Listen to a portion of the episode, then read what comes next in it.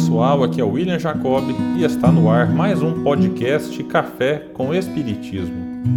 Emmanuel, através da psicografia de Chico Xavier, no livro Fonte Viva, capítulo 144, intitulado Ajudemos a Vida Mental, nos traz valiosas reflexões a respeito da seguinte passagem anotada por Mateus no capítulo 4, versículo 25.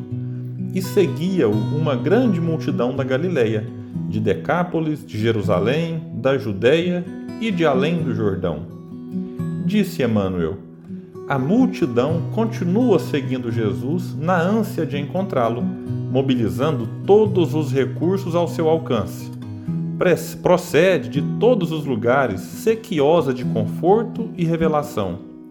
Inútil a interferência de quantos se interpõem entre ela e o Senhor, porque de século a século a busca e a esperança se intensificam. Não nos esqueçamos, pois, de que abençoada será sempre toda colaboração que pudermos prestar ao povo em nossa condição de aprendizes. Ninguém precisa ser estadista ou administrador para ajudá-lo a engrandecer-se. Boa vontade e cooperação representam as duas colunas mestras no edifício da fraternidade humana e contribuir para que a coletividade aprenda a pensar na extensão do bem é colaborar para que se efetive a sintonia da mente terrestre com a mente divina. Descerra-se à nossa frente precioso programa nesse particular: alfabetização, leitura edificante, palestra educativa, exemplo contagiante na prática da bondade simples, divulgação de páginas consoladoras e instrutivas, exercício da meditação, seja a nossa tarefa primordial o despertamento dos valores íntimos e pessoais. Auxiliemos o companheiro a produzir quanto possa dar de melhor ao progresso comum, no plano, no ideal e na atividade em que se encontra orientar o pensamento, esclarecê-lo e sublimá-lo é garantir a redenção do mundo, descortinando novos e ricos horizontes para nós mesmos. Ajudemos a vida mental da multidão e o povo conosco encontrará Jesus mais facilmente para a vitória da vida eterna. Esta importante mensagem do benfeitor Emmanuel merece alguns destaques. Num dado momento, ele nos convida ao serviço, a colaborar na edificação de um mundo melhor, mas, ao mesmo tempo, nos lembra da condição de aprendizes. Isso é muito importante. Não podemos ir para alguma tarefa já nos achando um espírito superior, que não precisa de aprendizados.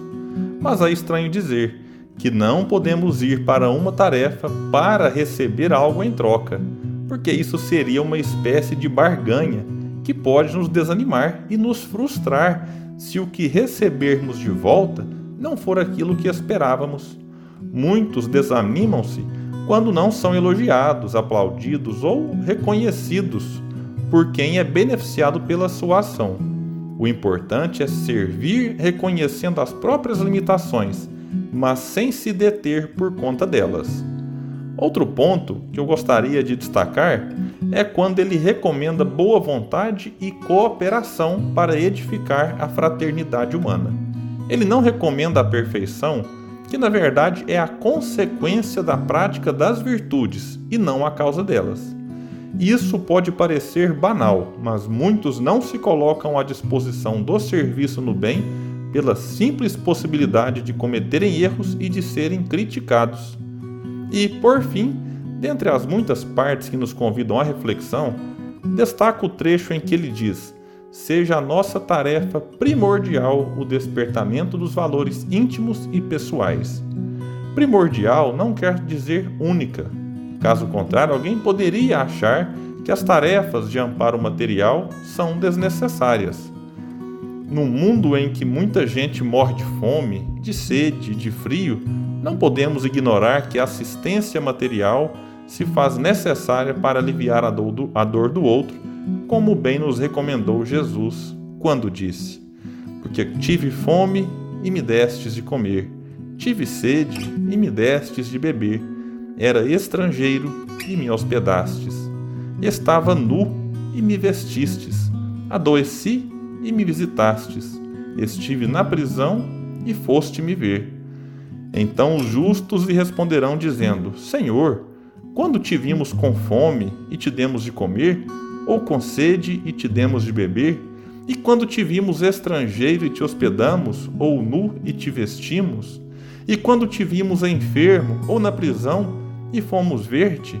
Em verdade vos digo que quando o fizestes a um destes meus pequeninos irmãos, a mim o fizestes. Muita paz, bons estudos e até o próximo episódio do Café com Espiritismo.